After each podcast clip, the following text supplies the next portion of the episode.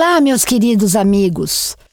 Bem-vindo, bem-vinda a mais um episódio do podcast Praticando o Bem Viver.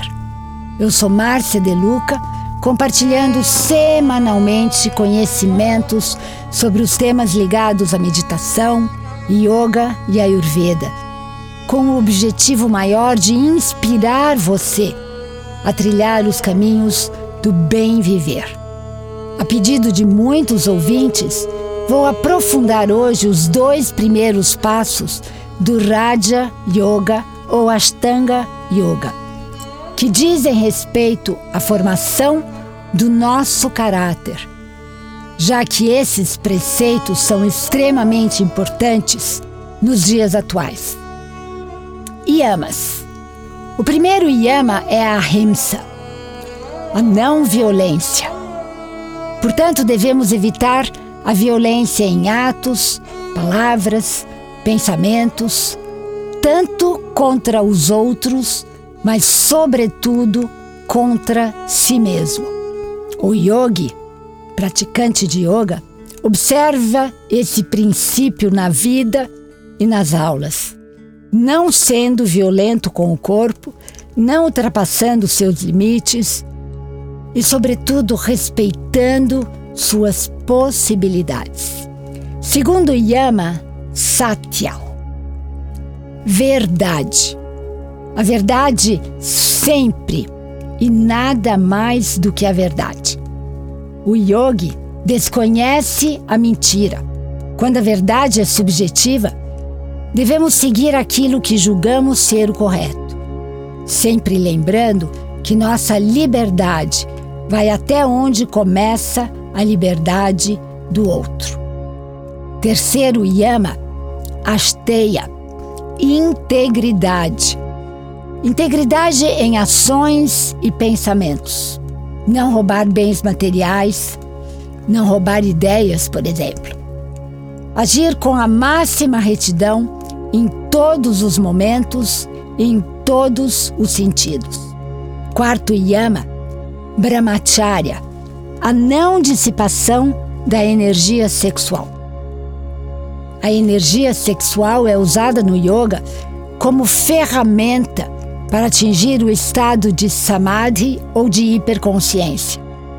O yogi mantém o equilíbrio em suas práticas sexuais para não desperdiçar essa energia tão importante. Isso significa fazer sexo com consciência, com amor, respeitando a si próprio e ao parceiro.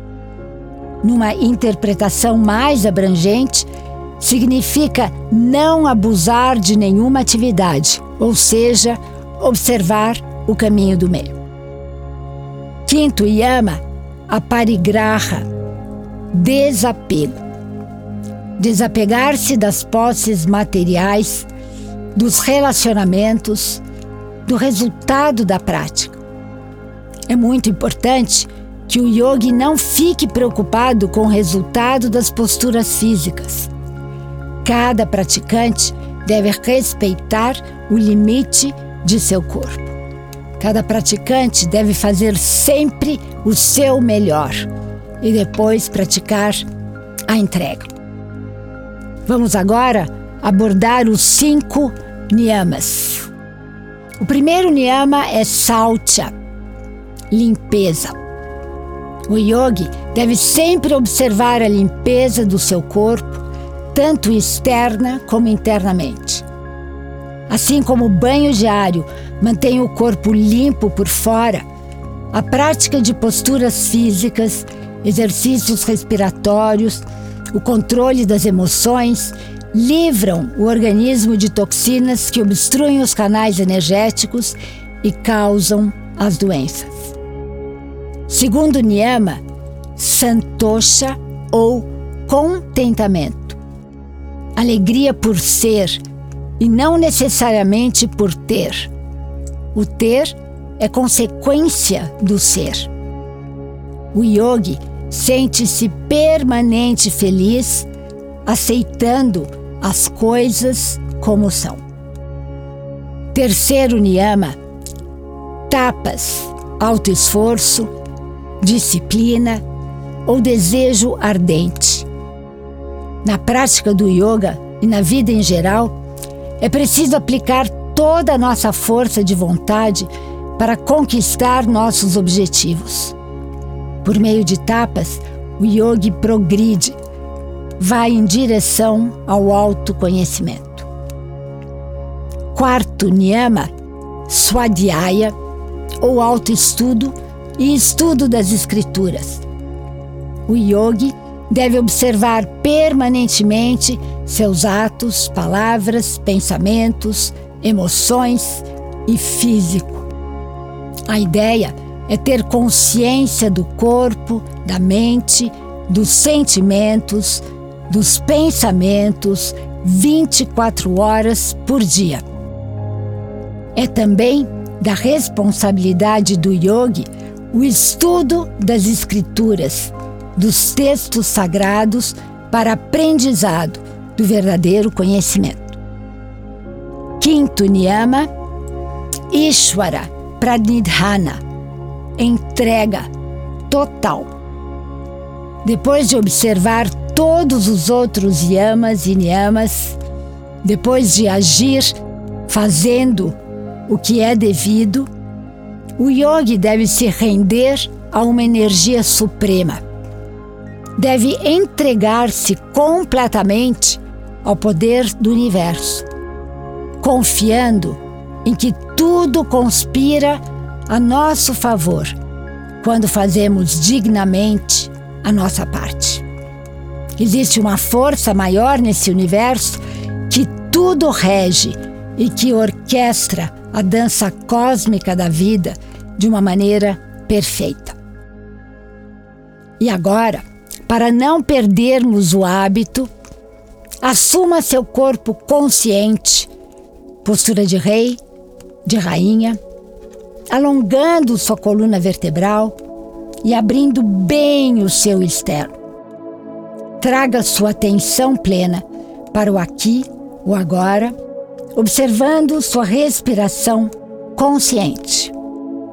Faça vários ciclos de inspiração e expiração em três tempos. Com calma, sem pressa alguma, sem julgar, mas com uma atitude de curiosidade e compaixão para si mesmo. Inspirando, lenta e profundamente, expirando lenta e profundamente. Novamente, inspirando, expirando, inspirando, expirando. E sempre que a sua mente devagar ou se dispersar, gentilmente, suavemente, traga de volta para o momento presente, para o aqui, para o agora, observando o seu corpo consciente, observando a sua respiração consciente.